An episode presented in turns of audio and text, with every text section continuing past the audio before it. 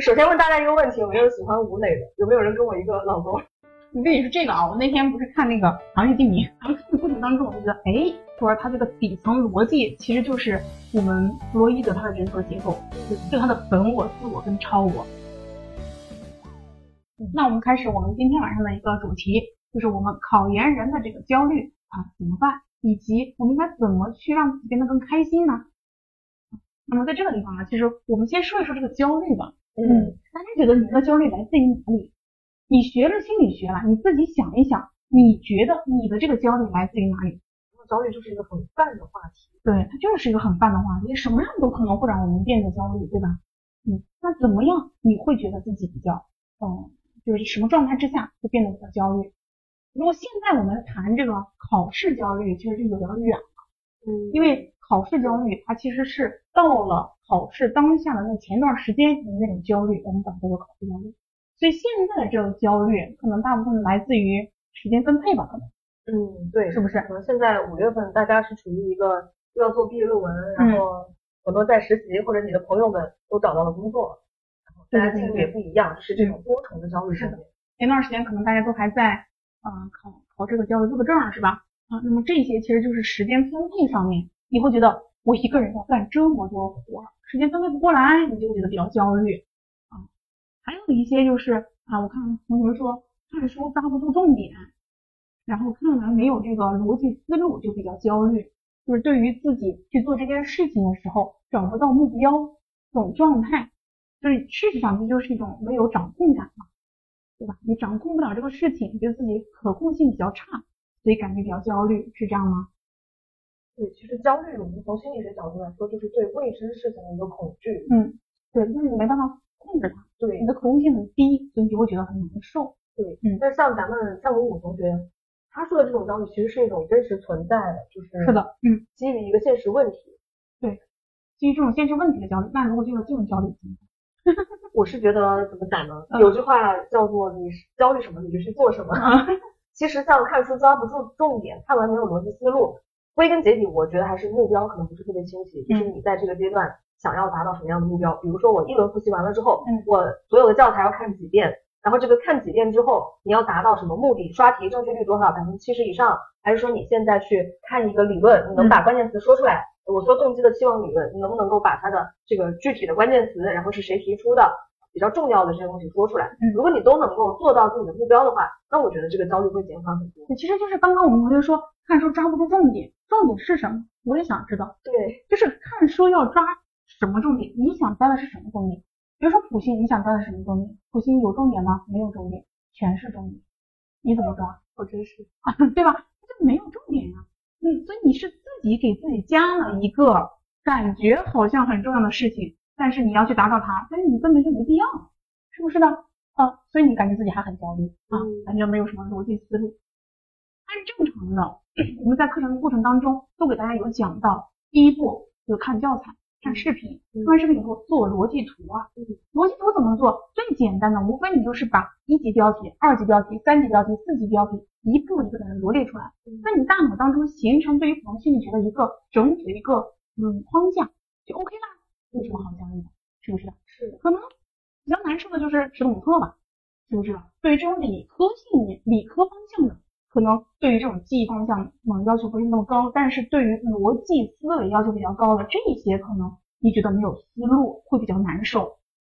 但是这个还是一样的，我之前有说过，它事实上我们不是像学数学、学高数、学微积分这样子，你需要对这个公式了解很深。我们要的是记，然后进而在下一个过程当中使用它就可以。所以在我们考研的过程当中，我们同学们是。有的时候把一些东西看得太大，就这玩意儿，我其实是只需要记住就行了。但我不行，我就非要理解它。嗯，哎，当你理解不了的时候，你就肯定会很难受啊。这是一种类型的哈。我觉得反过来也是一样的，就是我现在只能做到把它看懂，但是我就是背不下来。嗯，呃，那同样的也是，我们先走一步，然后一步一步再去走。是的，我们一步一步一步的走。对，包括像下面有同学说，参考书好多，嗯，觉得这个复习进度太慢，嗯。说还在择校，其实我觉得根源都是大家的目标可能要更清晰一点，然后把它再细化一些。对，比如说你说参考书比较多，那我们打比方说，我们我觉得啊，我们从这个认知认知疗法来说一说这件事儿。认知疗法当中有一个很重要的事情，就是这是一种什么样的信念？嗯，这是一种合理信念吗？不是。我们来进行，对，我们来进行一种辩论。假设参考书好多，觉得复习进度太慢，所以我很焦虑。那我想问一下，是考这个校区的人都有这么多本参考书吗？嗯，都是的，对不对？那么所有的人他们的这个复习进度是不是都应该是一样的？所以你不能因为参考教材多和少来确定自己的这个复习进度快和慢。你不能你们有十二本书，你跟别人两本书去比这个复习进度，你应该是同样有十二本书，大家的复习进度是什么样子，这样来进行比较。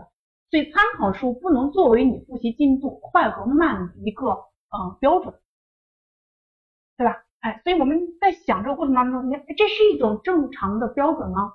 这不是一个正常的标准，所以你要从头再想。我现在复习进度真的快和慢是跟参考书相关吗？是不是跟我的效率有关系？嗯，是不是的？是不是跟我的学习方法有关系？是不是跟我每天学习的时间有关系？你这样子去想，你会不会换种思路？因为参考书太多是没有办法解决的一件事情。你选择了这个学校，你的参考书就是有这么多，所有的人都是一样的起步。那你就要去想，我在这个基础之上，我怎么样能够跟同一批人让自己的这个进度快一些？那你就正常的从时间上、从效率上，然后从你这个学习方法上，对吧？嗯。然后下面来说，我现在还在择校，感觉真的很焦虑。嗯，那这种状态你焦虑啥？你还在择校，你都还你你焦虑什么？我我我这种时候就是你就不应该焦虑，因为你还没开始。如果你还没开始你就开始焦虑了的话，那你就没有结束了。所以我们的焦虑它应该来自于我们在做选择的这个过程。嗯，像我们刚刚同学们说的，呃，看书抓不住重点，然后复习焦虑，复习进度比较慢，这些在这个过程当中，你的这个焦虑是真的焦虑吗？我们可以这样去想一下。说实话，我自己感觉啊，像我们从那个存在主义心理学里面，他有说过一件事情，他说。嗯，焦虑是一件非常正常的事情，但是真实的焦虑应该是什么样子啊？就是我自己去做了选择，我在这个选择的过程当中，我到底是往左边走，还是往右边走，还是往前走，往后走，还是停在这个地方不动？这个时候每个人都会有难受，肯定会很不舒服，对不对？这个时候的焦虑叫做真实的焦虑，它是一种很正常的现象。就像我们现在在考研，我看见别人在找工作，我做了这个选择以后。我自己会为我自己所做的选择，最终怎么样？我为他买单，他的后果是我自己来承担的。我这这个时候我会焦虑，我这就是一种真实的焦虑，是很正常的。但是，比如说，哎，我在做的过程当中啊，我爸妈觉得我想要想让我考研啊，或者是，嗯，我觉得我没考好，嗯，就是因为我想要的，我我想我我这个教师资格证耽误了我的这个考研的进度，或者说，哎，就是，嗯，我这个对象，嗯。他天天找我，然后导致我情绪不好，导致我这个进度比较慢，所以我很焦虑。那么这种焦虑，你就去想一想，它就可能不是我们说的真实的焦虑，它就是一种神经质类型的焦虑了啊。当然，这个神经质不是我们说的那个神经质啊，它是一种专业术语。那么这种时候，其实你就是把你的选择最终的这个后果让别人来承担了。那么这种焦虑，它就不是个正常的焦虑了。所以，如果你选择了做这件事情之后，他就必然会伴随焦虑。就像森田正马说，我们每一个人，你必然会有一些心理问题，这些心理问题最重要呃让它伴着你的成长的过程当中。你不要觉得哎，你想迅速立马的把它给解决掉啊，解决不了的。那你就让它长期伴随着你，感觉到它存在在你的生命当中是件很正常的事情。嗯嗯。对，其实适度的焦虑是会帮助我们提高效率的。像这位择校的同学，你现在可能看到其他同学都已经复习怎么样了，然后你还在挑学校。那我觉得就是像参考书也好，然后进度也好，这些问题的根源还是说我们去把你去把目标再确定一下。对对对，你择校定下来，你先看你想去什么地方，对吧？然后哪个学校，这个地方有哪些学校，然后这些学校它的心理学专业排名怎么样？对你来说，就业你以后想在哪个城市生活，这些可能都是你去参考的权重，你可以去想一下这些问题。嗯，对。然后包括像进度问题，我觉得这个也是见仁见智的。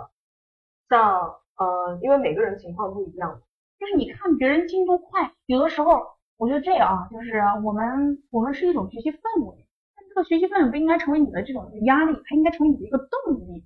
就像是我们知道这个耶克斯多德森定律当中，对不对？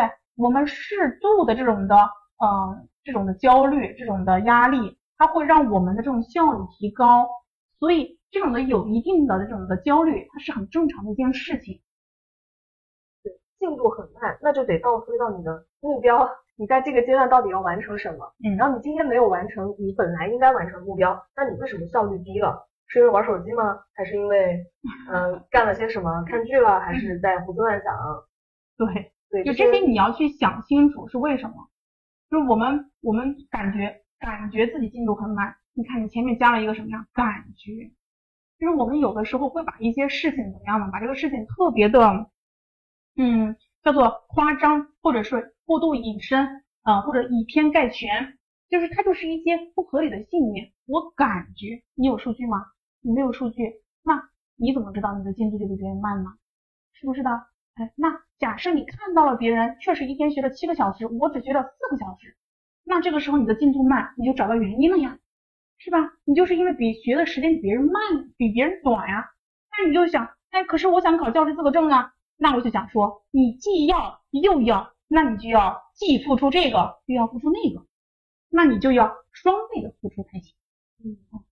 所以，我们有的时候你在想这件事情的时候，你要让自己想清楚，我为什么会这样子。对，嗯，就是有清晰的这种认知。对，对，你要对自己有很清晰的认知。其实，这就是我觉得这就是学心理学的好处。对，就是主要在这个过程当中，你要跟自己的那些不合理的信念进行辩论。比如说认知疗法当中，它有很多的这种方式，就是去跟自己的这种不合理的信念去辩论。然后找到我们最终的那个靶目标，就为什么我是哪一个地方出了问题，然后进行调整。因为我们确实是有现实原因引起的，对吧？我现在就有一个现实原因摆在这儿，我的进度就是比较慢，那我的效率就不是很高，我怎么办？嗯，这个时候其实你应该学的是更多的训练自己的这种学习技巧、学习技术啊等这类型的，而不是去关注这个焦虑的情绪，情绪没有任何的意义。嗯，当你能够把自己的这种学习效率提高了，把自己的这个时间能把握好了，那自然而然你就没那么焦虑。对，其实焦虑对我们来说可以算是一个警示钟，就当你开始焦虑的时候，你就知道这儿红灯亮了，什么地方不对劲，那你就停下来，用你学过的这些心理学方法去检验到底哪里出问题了。对对对，确实是这样的啊。就我们同学们也是一样的，在这个过程当中，你要去找自己到底哪个地方啊出了这个问题。嗯。哎，那你觉得你学了心理学以后，对你有什么好处？嗯，我觉得还是蛮大的。就是我学之前会觉得自己是一个很挺好、挺积极、阳光的人，嗯，但是学了之后呢，会发现自己还是有各种各样的问题，就像同学们一样，在这个过程中会暴露出来很多现实的呀，或者是呃这种比较弥散的焦虑，嗯，但是学完之后，然后我慢慢的用这些方法去调整自己，嗯，我会发现。就是会经过一个看山是山，然后看山不是山，然后最后又看山是山的一个阶段。哇，那我觉得这种状态其实就是让你的人格逐渐的从这种僵化的状态逐渐开始流动起来了。对对对对，就会觉得自己是一个功能完善的人。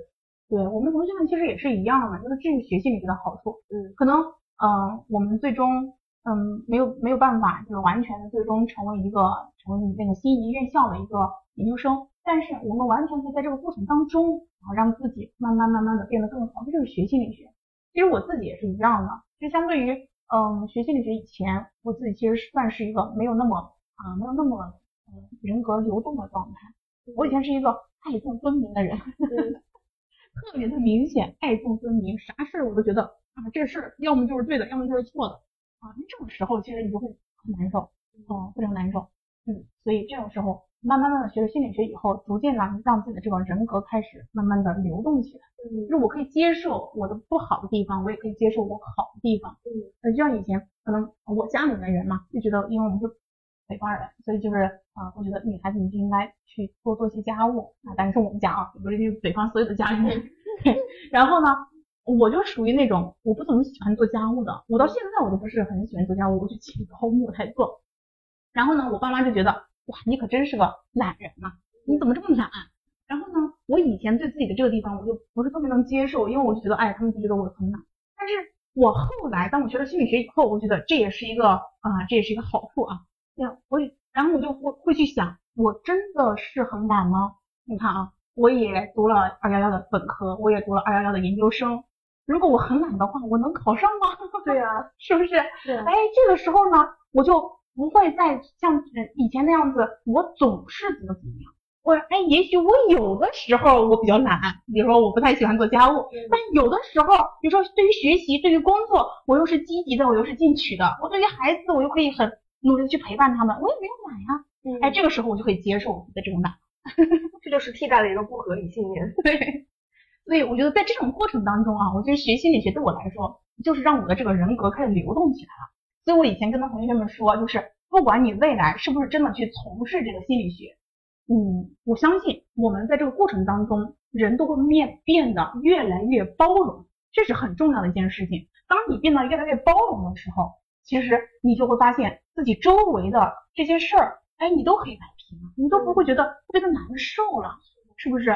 因为你找到了这个事情的根源，你找到它的原因，你也知道它可能预测它的结果是什么样子，你就不会有那么不强的那种啊控制不了这个事情，你的可控性就强了很多，所以你的包容性就会强。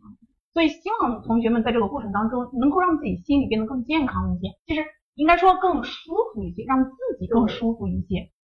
嗯，确实现在大环境是就是会让人很焦虑。对对对对对，是的，嗯。什么工作难度的渲染啊，然后考研难度的渲染，然后各种短视频的泛滥，让大家注意力都很不集中，就是各种各样的因素夹杂起来，包括 AI 最近兴起，然后很多行业要下岗，我觉得这些都是一些弥散性的焦虑。对，所以我们在这个过程当中，其实可以让自己找一些爱好，嗯，就是通过一些，就是怎么样在这种环境当中让自己沉淀下来，你真正去找到你想做的那个事情，嗯，然后你的那个目标，包括你也同时很享受这个过程。AI 搞得你很焦虑，为什么呢？为什么是跟你的现在从事的行业有关吗？还是 AI 搞得他很焦虑，搞得我是真的很焦虑。嗯，就是我觉得爱好这个事情，它可以让你的生命，就像之前子老师说过，它可以让你的生命变得宽度更宽。就是我们不能够决定我们自己的长度，但是我们可以决定我们的这个生命的宽度。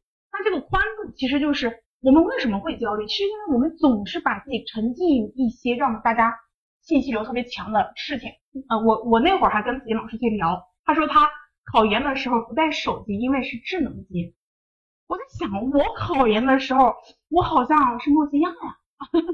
这就是我们之间的差异。我那个年代，我们的这种的复杂的信息流，我们接收的程度会很缓慢。我们还有抖音，还有小红书呀。我们那会儿是校园网，其实诺基亚我也会玩贪吃蛇，对，也不敢带。对，就是这种状态的。但是像你们现在，可能对于你们这一批的学生来说，这种的信息流，你像我们其实才差了几年，但是这几年的这种的快速的啊，这种的 AI 的发展，人工智能的发展，就会导致你们真的这种信息流当中，就是反反复复的这冲浪的过程当中，让自己变得很难受。你接受的信息太多了，其实我觉得也不会，就是 AI 替代这个事情。首先啊，它现在还是一个怎么讲呢？因为我自己也喜欢画画嘛，嗯，它现在虽然能生成很多那种很精美的画作，但是我们呃画画的业内人士称它为诗块，就是它拼接了很多个风格，它是没有创造力的。嗯。像我们把时间拉长去看，蒸汽机出来的时候，也会觉得很多人要下岗。嗯。然后这个互联网出来也是一样的，是的，是的。但其实新技术它带来的更多的还是岗位的增加，只是说岗位的类型而已。买台的最好，可以啊，我觉得 买一个老年机是吧？对，AI 写作，对，现在 AI 它第一个出来的竟然是这种创造性的东西，这也是我之前没想到的。嗯。像写作还有画画，其实这两个爱好我坚持了很久很久。就是从小学跟我到现在，好打击。对我一下就觉得，嗯，怎么回事？我还没吃上这碗饭，就已经没有饭吃了。其实我觉得不会了，就是因为人的创造力它是没有办法替代的。对对对对对。AI 它在，我不知道现在的小孩子还有没有那个课文。我记得高中语文的时候有这样一篇课文，就是有人发明了一台很有创造力的这种打字机、打印机，嗯，然后他会去。吸取所有作家的长处，然后他能写出来非常精美绝伦的那种文字，嗯，那种文章所有作家都写不出来，然后就所有的作家都因此封笔了，就受到了打击。嗯，但是他的来源，他的灵感来源还是那些真实的作家。哦，所以当当他们封笔了，他就没了。对，他就只能出白纸了。哦，对，所以也是这样子的。我觉得一个是科技革新，这个是必然的，我觉得大家不用抗拒。对对对，咱们心理学，说实话啊，嗯，要替代也是最后一批。对，其实其实我们同学们不用那么着急说 AI 这个事儿啊。我们从心理学的角度来说，我们之前也有聊过，就是 ChatGPT，它现在之所以能够这么厉害，但是它唯一的不能代替的就是，嗯，心理咨询的情绪，对不对？嗯，因为我们都知道，大脑现在我们对于脑认知神经科学，它现在的发展还属于一个比较呃低级的一个程度，就是我们的大脑被开发也只开发到百分之十不到的样子啊，对，就是这种状态的。你的大脑的开发才这么多，那么 ChatGPT 想要代替你那个太难了，因为它是模块模块模块化的去取代于我们的大脑。那么这种人工智能，它只能是当我们的大脑能够开发到那种程度的时候，我们才能够啊感觉到哦，我们这个人工智能真的，我们这个人工智能 AI 真的被取代了我们人类了。嗯，所以心理学它现在跟这种脑认知神经科学相结合，我们现在开始去逐渐的去。呃，去做这种人工智能的过程当中，也是心理学在不断发展的一个过程。所以未来去做人工智能、学心理学的人也会占有一席之地。所以你看，是不是岗位就出来了，对不对？对，不是人是学习。是的。所以像我们同学们啊，如果你们真的感觉就是在这个过程当中，哎，感觉当然不仅仅只是我们谈到的考研的这一年时间。其实，在我们的人生当中，我们都希望我们能够成为一个更舒适的人，让周围的人也舒适，我自己也舒适。那么，像刚刚我们谈到的，就是这种爱好对于世界的新奇感，它就是能够让你变得更舒服的一种方式了。嗯，像我知道紫金老师是有非常多爱好的，所以我今天特意邀请紫金老师来谈一谈他的一些爱好。是的，是的，非常感谢王刚老师这个邀请。就首先问大家一个问题：有没有喜欢吴磊的？有没有人跟我一个老公？就是说到吴磊，我觉得他就是一个非常典型的对生活很有热情，就是很有生命力的这样一个人。嗯，好，这有一个。对，我觉得我也是这样，就是对生活会有那种好奇，然后会很想去探索，这也是我非常借鉴他的一个部分。路人粉，哎，对，其实严格来算，我也是路人粉。对，吴磊就很有那种生命力，我觉得，嗯，不是踩一捧一吧，就是他和其他很多男明星比起来。他就是很鲜活的，就你会觉得这个人很真实，然后他是在爱这个世界的。对，嗯，对，就是所以不管外面怎么样，不管现在大环境多焦虑，我们我觉得大家很重要的是在这种焦虑当中去找到自己站住的那一块地方。嗯，就是你对于世界的感知，虽然不是这不是个唯心的世界，但是我们怎么看待世界，世界也会怎样对待我们。是的，是的，对，所以呃，我自己就有很多保留了很多年的爱好。开始打广告。我们来继续回到回到我们如何向吴磊学习，让自己变得更加的有新奇感，好不好？对对对，向吴磊学习。对，其实我们在这个过程当中，爱好其实就是希望我们能够呃让自我修养，就是不管你世界如何变化，我自己的人格是稳定的，在这个稳定的基础之上，它其实应该是有弹性的，明白吗？就是我们的心理弹性的嗯高和低，宽和窄。它是决定着我们是不是能够承受住更高的压力，我们是不是能够承受住更多的焦虑值，你明白吗？就是可能你在学心理学以前，你觉得哇，怎么呃我女朋友随随便说一句话，或者男朋友随便一句话，你就会觉得立马就是想翻脸的那种状态，呃或者说呃寝室里面的同同学啊，就可能哎就是睡觉前面哎就是打打水的这个声音稍微大一点，你就感觉很不舒服。这种心理弹性它比较低，就会导致我们对于周围的事情看法就会比较的破碎，没有那么完整。那么，当我们在这个过程当中，我们包括这种爱好的一些呃舒展啊，包括像是我们刚刚谈到的这种心理学的一些方式方法的学习，就会让我们的心理弹性逐渐的变大。那么，当你的心理弹性变大的时候，你去接受一些新鲜事物，你就会更加容易接受，明白了吧？就像林老师，他之前有说过，他有个最大的爱好就是写小说。对，我觉得这个爱好真的非常好，你可以让他谈一谈你的爱好。嗯，就是写小说是我从小学四年级到现在，有就不说多少年，他猜到我的年龄，反正挺多年了。然后是写了可能有一两百部了。嗯，我觉得这个爱好它给了我一个非常好的、很生活化的一个东西，就是我会去观察身边所有的人。嗯，我可能有时候在公交车站或者是在公墓里面、墓园里面，我会看到那些走来走去的人，我去想，嗯，呃，当然在墓园就是看他们的墓碑上面。吓死我了，照片、照片和那个呃年份，几几年出生，几几年去世，然后我去想这个人一生经历了什么，然后他在这里走，他去坐车，他有什么样的动机，嗯，然后。碰到的一些有意思的人，我会把它记到我的一个记录册里。嗯，然后就是这样的，对于生活的这种好奇心吧，我觉得会让我一直保持一个比较平和的状态。嗯，就是我很少会有那种绝望，我就什么都不想看了，我真的就想摆烂。我很少有这种状态。嗯嗯。当然也会有了，但是当这种状态来的时候，我会觉得，嗯，就是生活还是很美好，去多看一看身边。对，我觉得这个是非常好的。啊，就是尤其是尤其是你在这个过程当中，其实你去描写人物，嗯，它其实就是一种内部的对话，就是我自己跟自己对话，就是这个人物，我我是不是也有我身上的某些影子？那个人物是不是也有我身上的某些影子？嗯，哎，当正派反派之间的这种斗争的时候，其实也是你自己的这种人格过程当中的这些特质在在对话。对啊，我觉得这个是很好的一件事情。嗯啊，我们考研期间要不建议，是不是不建议发展爱好？不建议，但是我不是说不建议发展爱好，就是这个时候，如果你有什么爱好，你可以在适当的时间去让自己放松，不是说要你去发展一个新的爱好，那会很浪费你的精力。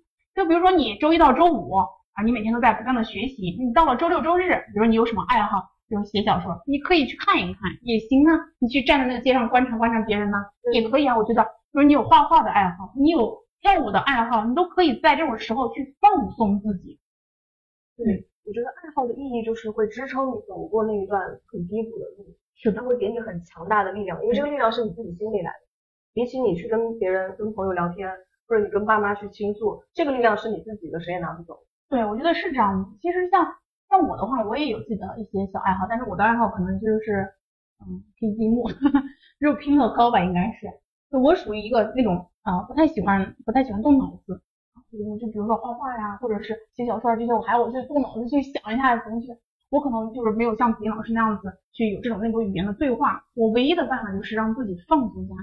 就是我在做这个，嗯，拼乐高或者是拼积木的过程当中，当然也包括做手工了，就不仅仅是拼乐高这些。我会发现我的大脑当中它是它是一个空白的状态，啊，它是一个放空的状态，什么都不用想，我就只需要动手就行了。所以它就会让我非常非常的放松。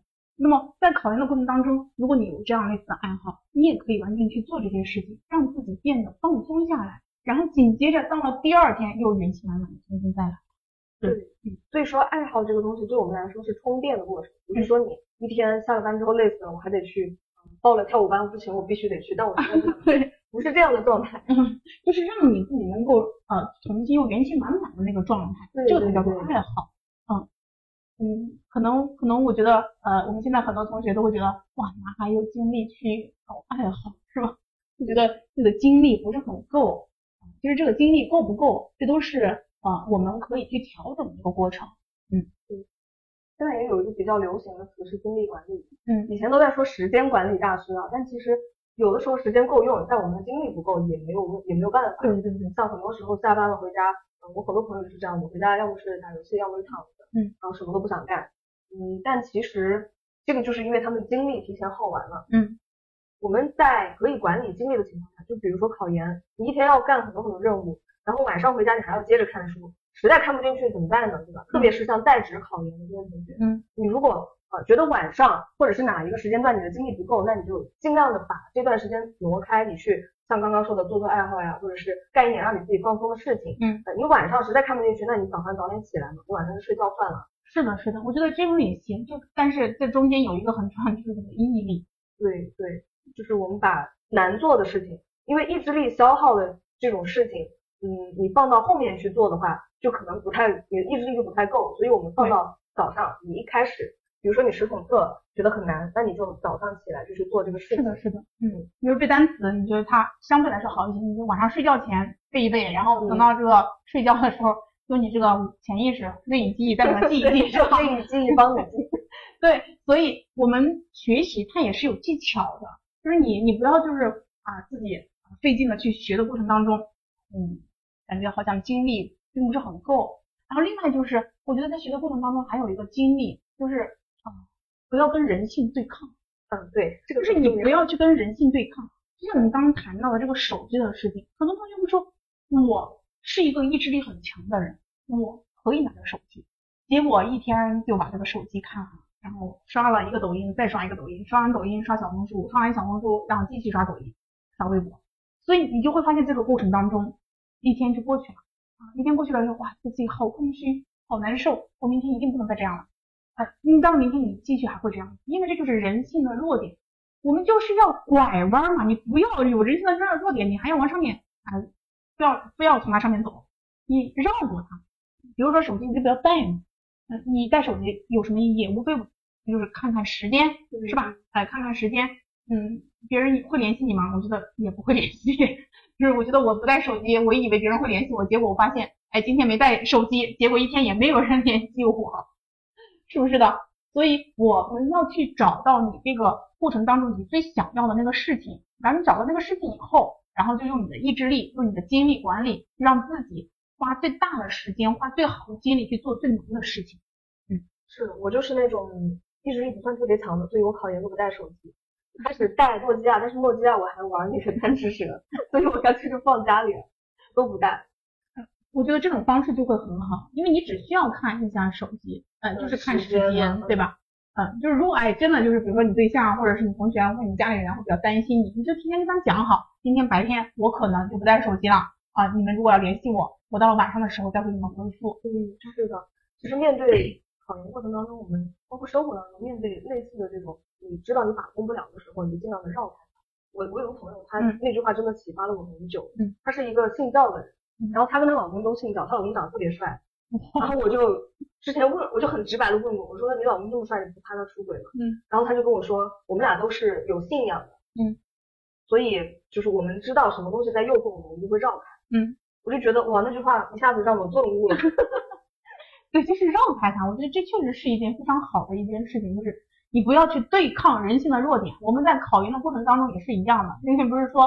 什么上上岸第一件 先展现出人，其实我觉得也是很有道理的，就是因为我们在这个过程当中必然会有一些社交的需要，必然会有一些情绪问题，那么你就绕开它走啊！我就刚刚我们同学说，考研期间是不是不建议发展爱好？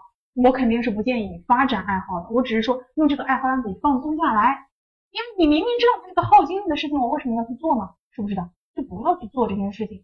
我们说的这个爱好，我们往长远的这个角度来看，而不是考研这一年。你考研这一年，你最重要的就是考研。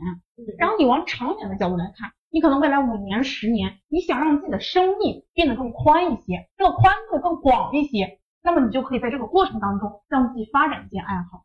那是这样的。对，利用爱好释放压力，它一定是让你感到放松的事情，不是说我。呃，一定要我学了画画，我就一定要拿它去赚钱。嗯，这是我大学定的目标，现在还没实现，说实话。对，唱歌我那我一定要就能够呃怎么样，到路边上有那种后拉房歌手，我就去把他踢下来，不是这样子的。嗯，对，就是爱好，大家不要把它奔着一个结果去做，对，它让你开心这就够了。嗯，所以在我们这个过程当中，我们就是要去把自己的这种精力管理好，然后让我看你人性的弱点，然后。在在这个过程当中发展一些自己的爱好，让自己的这个人格逐渐的稳定下，增加对这个世界的好奇心啊，这样你会就会觉得哎过得很舒服。嗯，当然了，很多同学会说，哎，老师，呃，我我现在我根本就没有精力去做这件事情。然后我觉得这也是很正常的一件事情啊，因为你现在的目标是什么？目标就是考研。但是也有很多同学会说，呃，老师，我想要考研啊，然后我还想要考教师资格证。我还想考四级，我还要写毕业论文，我还要实习，他就会觉得自己的这个状态很不好，很焦虑。其实我们同学想一想啊，你在这个事情当中，你已经有五个选择了，五个选择当中你其实可以选两样，但是你选了五样。当这个时候的是，你是既要又要还要还要还要还要，那你就只能付出付出付出付出付出付出。就是我们同学们，嗯，可能很多同学现在已经还是在学校里面。我们真正的啊那些比较难受的，其实是那些在职的了，在职的学生，就是在职的学生，呃，要工作，这是没有办法的事情。然后同时还要考研究生，当然还有可能有些宝妈或者是啊一些宝爸可能回家还要去照顾孩子，那么这个时候他们就会付出要比常人多三倍的努力才行。我们其实这一两年里面，我们这种在职的学生考上岸了、上岸了非常非常多，因为他们知道自己比别人可能相应的这个付出的这个时间要少一点点，那我这个时候呃我就把这个嗯效率我都提高一些啊，有有的有的有的学生在职的学生啊，之前有聊天过，基本上晚上十二点到两点，十应该是十一点到两点进行学习。因为前面他要管孩子，等孩子睡了，稍微收拾一下，到十一点，十一点到两点学习，然后早上五点到六点起床，每天只睡大概五个小时，就是中午可能还会再休息一会儿，然后稍微再眯一下。所以这种情况之下，你说不是他考上，谁考上？是不是的？对，就是对他也是靠这种意志力来的啊，确实是这样子的。嗯，像我们现在很多的在职在职的这些学员，就是完全可以给大家在校的这些学员做一些。他们一些嗯，这种时间管理或者精力管理这些榜样，他们真的非常非常厉害。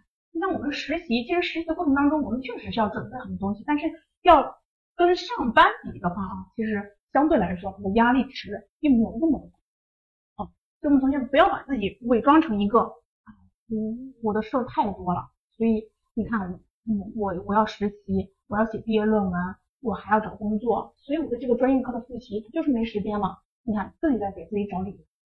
所以你最终肯定会导致你很焦虑啊，你你肯定会焦虑，你必然会焦虑啊。那么在这个过程当中，我们同学们还是要找到我想要什么，这个是很重要的。嗯，对，就是比如说哎，唱歌吼两嗓子，确实是这样子，你吼两嗓子，你不就放松下来了，对不对？像我们以前，因为我们家以前在我们我不是我是山西那边的，我们是黄土高原那种状态，所以是在我们那边呃，以前就是读高中的时候，有的时候会很。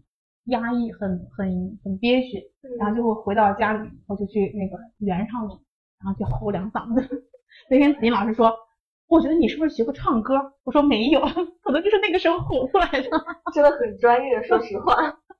对，就是就是就是有的时候就哎找没人的地方，然后吼两嗓子，哎你觉得哎心情也变好了啊，然后再重新回归到学习当中去，这这都是让你放松的一些好的一些爱好。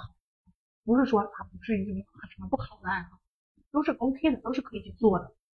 所以我们在这个过程当中啊，我们很多同学会说，那如果假设啊，我就奔着我这一个目标，奔着考研去了，但是我最后万一万一万一，我不像人家别的人，哎，就是两手准备啊，两手都硬，那我就准备了一个，我最后我没有上我这个心仪的院校，你说我咋办啊？其实这个时候就是我们只把我们这个过程啊，我我们只把这个事情只看到最后的结果。其实你没有把这个过程看，对不对？嗯，对。一旦你只关注一个事情的结果，它会变成你的执念。就是你一旦拿到了，你就算拿到了，你只会反而更加空虚。我现在考上了，那我以后要干嘛？对，是的。去关注，我们也更多的去关注一下过程。当然，考研的结果也非常重要啊。嗯。那我们现在走好每一步才是最重要的。嗯。大家去想一想，你学的这些知识怎么跟生活结合？它对你有什么帮助？它对你的人格有什么改善？这些都是受益终身的东西。包括其实，嗯，院校老师招学生也想看到这种能力。对，为什么现在案例分析题考的越来越多？就是老师想看到你把这些理论怎么样用在生活当中，你能不能去解决问题？对，所以我们学心理学的人，我们本身拥有的这种自查、自省的能力，然后我们的心理弹性在逐渐的变宽、变大，其实它就是这个过程，就是我们在学习的过程，就是让自己变好的一个过程。所以你更关注于这个过程的过程过程的时候，你就会没有那么的难受，没有那么的焦虑了。而且我们确实像子金老师所说的，现在这种案例分析越来越多，这种案例分析它绝对不只是一个知识点，它可能会有很多很多的知识点都可以来解释这件事情。所以院校的老师他希望看的是你多角度的去思考同一个问题。那这个多角度的去思考同一个问题，就是让你在生活当中。然后学习的过程当中相互结合而来的，嗯，因为你想想，你学了发展心理学，你也不去想发展心理学跟社会心理学之间的关系，那你就只能用发展心理学，或者是发展心理学的某一个章节。所以之前有同学说，哎，这个逻辑思维不是特别好的这种状态，其实你就去做这种框架图，这种框架图就会让你把整个的这个教材或者是一本书或者是这些知识点变成一个整体。嗯，我觉得这个点是非常非常好。嗯，对，就是很害怕的就是你把这些东西割裂开。对，这就是我要考研要要备考这个过程。这样子的话你会很难受。我们还是希望同学们在这个过程当中能够快乐的考。这个快乐的考研，它应该是来自于你内心的快乐，一个充实感。它不是说啊，我今天就只用学三个小时，我就能考上研究生啊，我我都不用学习，我拿到重点，我就能考上研究生了。不是这个快乐，我们是内心的充盈感，这种的快乐考研，就更舒适的去考研。所以你跟他自己结合的过程啊，让你的，比如说你学了这个东西以后，哎，让你的这个社交变得越来越好。嗯，哎，或者说让你的这个人格自己的人格变得越来越好，或者我遇到这个事情以后，我我可以借鉴于，比如说，哎，像我们记忆当中很多的记忆记忆术，对不对？哎，复述，我就可以用这种方式让自己的这个记忆变得更好。这些其实就是快乐考研，明白了吧？这就是快乐考研。就我不希望我们同学们用一些乞巧淫技，比如说啊，我我我在这个过程当中，我还要去做点别的事儿，我让自己开心开心，没必要。嗯，真没必要。嗯，确实，我觉得心理学给我带来最大的，我觉得受益终身的一个感觉，就，是我开始喜欢学习。我会觉得学习是一件很开心的事情，因为它在让我变得更好。嗯，对我们同学们现在怎么样？感觉 还有什么其他的一些感觉很焦虑的事情吗？是不是慢慢的都能想开啊？是不是？当然，我觉得我们现在的同学想不开，就是还是会觉得很焦虑，这也是一件很正常、很正常的事情。毕竟。华邦老师要比你们大十几岁，对不对？这几十几年里面学心理学的这个经验，才让我现在能够有这么这么宽的心理弹性，才会让我人格逐渐流动起来。所以，我们学心理学它不是一蹴而就的事情，一下子就能变好，还不太可能。就是逐渐的在这个过程当中，我们顿悟，然后再来一次啊。最开始的时候，就像你说的，看山是山，慢慢慢慢的，哎，看山不是山了。然后再慢慢买，看山又是山，它其实是需要你顿悟、顿悟、顿悟，量变到一个质变的过程的。嗯，对，小态不如行动去做题。对，是的。其实说到这里，我又想到，就是不知道大家喜不喜欢看玄幻小说？我觉得。心理学真的就很像那种世界底层规律啊，逻辑是不是？对对对，我们在一个游戏世界里的话，那我们现在加的技能点就是这个精神类的。我先把自己自身打铁，嗯，硬起来，然后我再去修其他的这些方向，嗯，这种身体上、物理上的各种技能啊，心理学都会是一个很好的这种。对对对对对，是。各种玄幻小说其实写的最多的就是精神类的技能。对，我跟你说这个啊，我那天不是看那个《长夜烬明》。其 实我翻了一下那个《长夜烬明》，因为我比较喜欢看看看，就是没事的时候看一下电视剧。然后看的过程当中，我就觉得，哎哎，这个这个这个小说，它这个底层逻辑其实就是我们弗洛伊德他的人格结构，就他的本我、自我跟超我。他的本我其实就是我们说的这种模组，对不对？就是非常的任性，非常的自我，我想干啥就干啥，我就非常的冲动，我想要啥就要啥，就是这种魔族，对不对？那么像这种本我、自我、自我，其实就是那个凡人，就是我既要给你魔族当仆人，我还要去调整那种现实环境当中我遇到的所有的困难，嗯，对吧？那么超我可能就是那个神族，是不是的？就是那种状态，就是我秉持着伦理原则、道德原则，我说什么它就是什么，而且我从来不触犯这个底线，触犯这个底线我绝对不做，嗯，哎，我就觉得，哎，哎，这个小说基本上就是我们这个弗洛伊德的这个 人格结构，是吧？修仙小说不就是按照这个这个逻辑来做的吗？是吧？所以你看，你学了心理学以后，你对于世界的看法，你就逐渐的会有很多很有趣的一些角度。是是的，没错。当你开始用这个视角去看世界的时候，你碰到那种讨厌的人啊，或者是怎么，你就想他是个 NPC，你以后跟他也不会有交集了，所以他也没有办法让你内耗。你碰到那种比较渣的对象，你也可以这样想，反正他以后过不好，他就是一个你的过客，你的 NPC。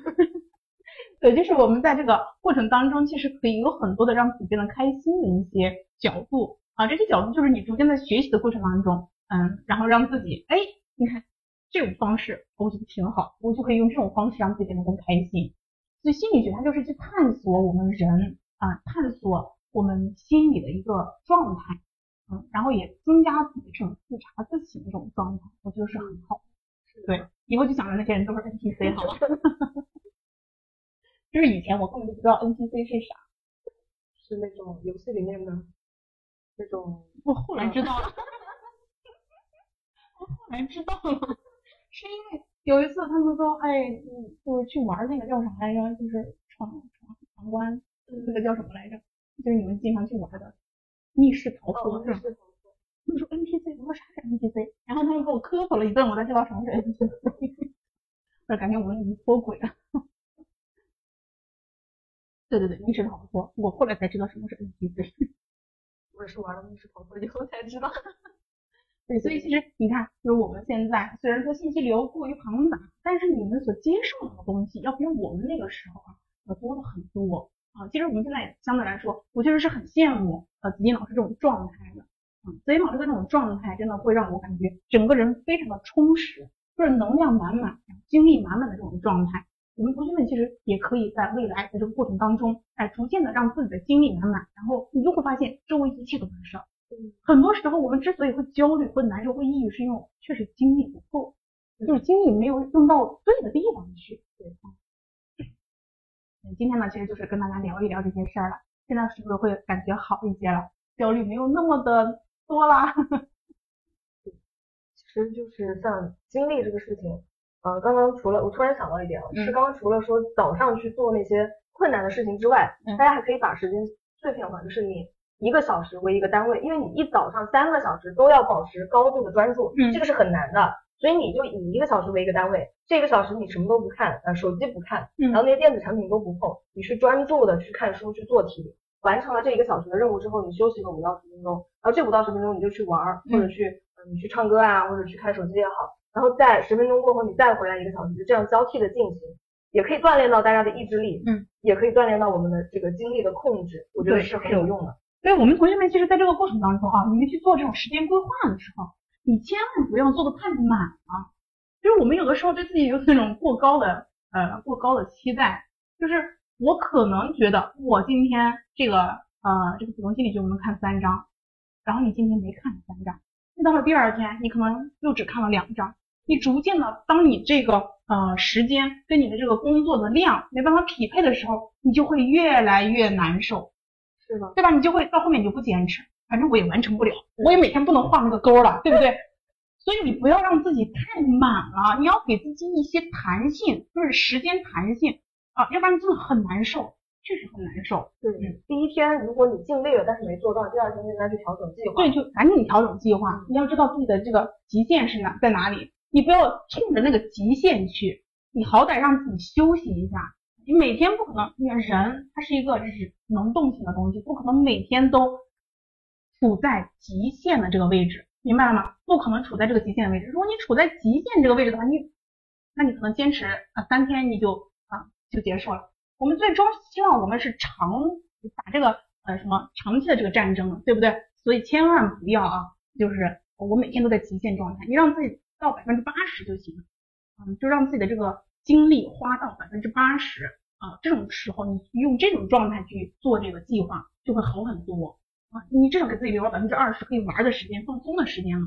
对，说实话，现在还在五月份，还在第一个阶段，嗯，你如果现在就比着极限去，那你。强化冲刺怎么办？对，这个是逼疯了。对，嗯，因为你，你比如说啊，假设我今天用呃我做的计划里面，我只看两章，这个是以一个比较放松的状态可以看完的。你今天心情特别好，做的也特别好，完了你就可以看三章，你今天是不是就是哇，我超额完成了，我真开心。所以你每天要让自己开心的去学习，是这种状态的开心啊，不是说啊我极限。我在打极限，我一定要让自己超越极限，那那那你会很难受，会非常难受。所以啊，像老关，就是我老关老师和金老师都是比较直的人，就跟大家说这些比较直的话，没有什么可以隐藏的，都是这样子的。我们也是过来人，大家都是这样学过来的，对吧？嗯，不能太直接了，大家不知道能不能接受。对，就是是比较直接，尤其是说到呃你要不要焦焦虑这件事情，就是在我看来，很多的焦虑是没有必要的。但是你焦虑，我觉得是件很正常的事情，明白了吗？就是我们应该如何去看待这个焦虑？焦虑是一直会伴随着你，一直到考完试那一天为止。你要相信它一直存在着，所以你也不要想着我不焦虑行不行？我不难受行不行？我上次给你们说了，如果你实在焦虑的不行，你怎么办？你去听一听那些放松的音乐，啊，就让自己放松下来，再重新投入到这个学习当中去。因为你要伴随着它来的，或者你去运动，或者你去吼两嗓子都行，让自己放松下来，重新再投入进去。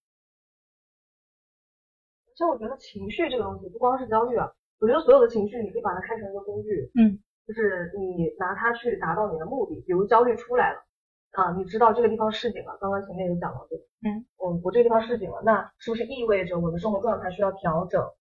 然后或者是你的恐惧啊、愤怒这些情绪都是有功能的，对你找到它的功能，然后让它成为你的工具，对，不要让它指挥你，对你去指挥它，对，嗯，当然就就还是有点难哦，就是这个方式。就是你去指挥你的情绪，其实对你们来说，可能现在这个阶段还有点难，但是没关系嘛，我们知道了，哎，我可以这么去做，你慢慢慢慢的去做这件事情，等到有一天你真的就可以实现它这个功能了。嗯，对我之前就是一个怎么讲呢？可能大家很多人也这样，就讨好型的人。嗯，我很难发火，因为我很讨厌跟别人起冲突。嗯，我记得第一次直播的时候也有讲到。嗯，但是后来我学了心理学之后，我慢慢发现，真的情绪就是一个工具，就是我以前会觉得愤怒这个事情。嗯，我有表现，那我就是一个不稳定的人。嗯，但现在我会觉得它是我达到目标的一个途径。就比如说昨天晚上我去看电影，我后面有个人一直在踢我的凳子，然后放到以前我可能就算了，或者换个位置。嗯，但是昨天我好声好气跟他说了好几遍，嗯，然后他还是不停就吊儿郎当的还是踢我凳子，我就站起来了，我很大声的我说，请你不要再踢我的凳子了。然后旁边所有人都看着他，他就不敢再踢了。对对，你看这就是 非常棒，把它当做了一个工具。对对，但那一刻我没有生气啊，只是我表现，用这种方式，然后让自己过得更舒服一些。对对对，会让我我反正对更舒服。对，其实这就是一种状态，就是让自己，嗯，但是如果是以前，你可能就不能接受自己这种状态，你觉得这种状态之下，别人老看着我，我会不会很难受？我们会变成一个别人觉得不太好的人，对不对？你关注这些，但是到现在学了心理学，慢慢慢慢这么多年了这种的自查自省的过程当中，我觉得哎，没必要啊，我我管你，我我觉得怎么样舒服就怎么样舒服，就这样子，都是 NPC，不要骗人。我觉得这个 NPC 特别棒，今天晚上 NPC 赢了，真的很好用，就是虽然有点阿 Q 了，但我觉得还是有一定道理。对，我们觉得可以用起来。所以你周围，比如说很多同学会在寝室里面。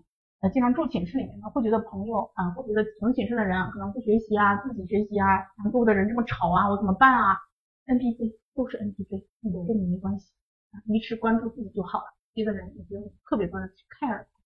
是的，嗯。那今天晚上我们就聊着聊着又聊了一个小时，我们同学们今天晚上会好一些了吗？嗯，就是其实我们每一期的网络唠一唠，就是跟大家去。聊一聊，让大家在这个时间点可以放松下来。其实有一天我跟李老师说，下次来，要不咱俩去边吃东西边聊吧？我觉得也可以，大家可能更放松啊，对，可能更放松一些，因为正好是在大家一起吃饭的时候。其实七点钟可能大家已经吃完饭了，是吧？下一次我们就嗯吃饭的时候聊啊，怎么吃饭的时候，比如说五点半六点大家吃饭的时候，我们一起来聊一聊，对，也可以。我们我们也一起吃，你们也一起吃，这样子，我们就来个吃播，好吧？